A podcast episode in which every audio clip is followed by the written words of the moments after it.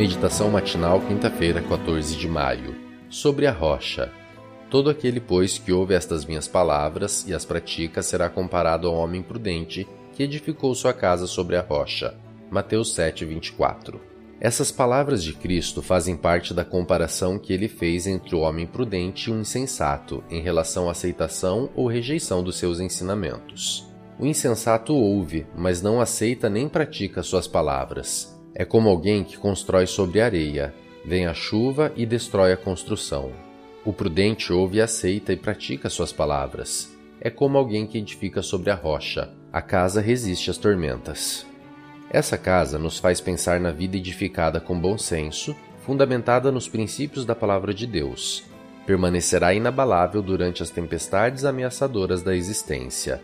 Também pode ser o lar, construído sobre a rocha dos séculos, Jesus Cristo. Esse é o fundamento seguro no qual a família deve ser instituída e desenvolvida. Estando firmada sobre a rocha, ela prevalecerá contra o tsunami de conceitos ultraliberais que jorram do mundo. Ao relatar essa declaração de Cristo, Lucas acrescentou uma expressão significativa: o homem prudente cavou fundo.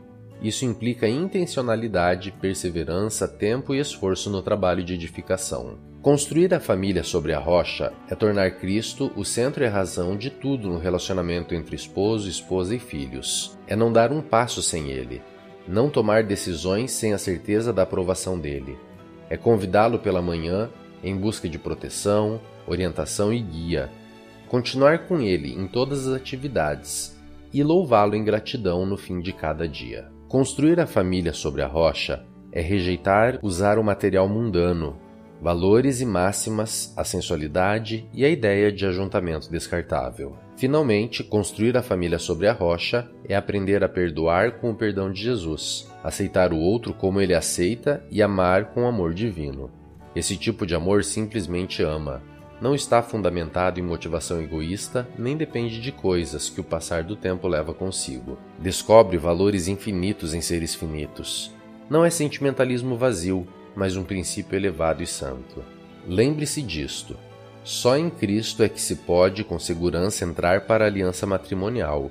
O amor humano deve fazer derivar o amor divino seus laços mais íntimos. Só onde Cristo reina é que pode haver afeição profunda, verdadeira e altruísta.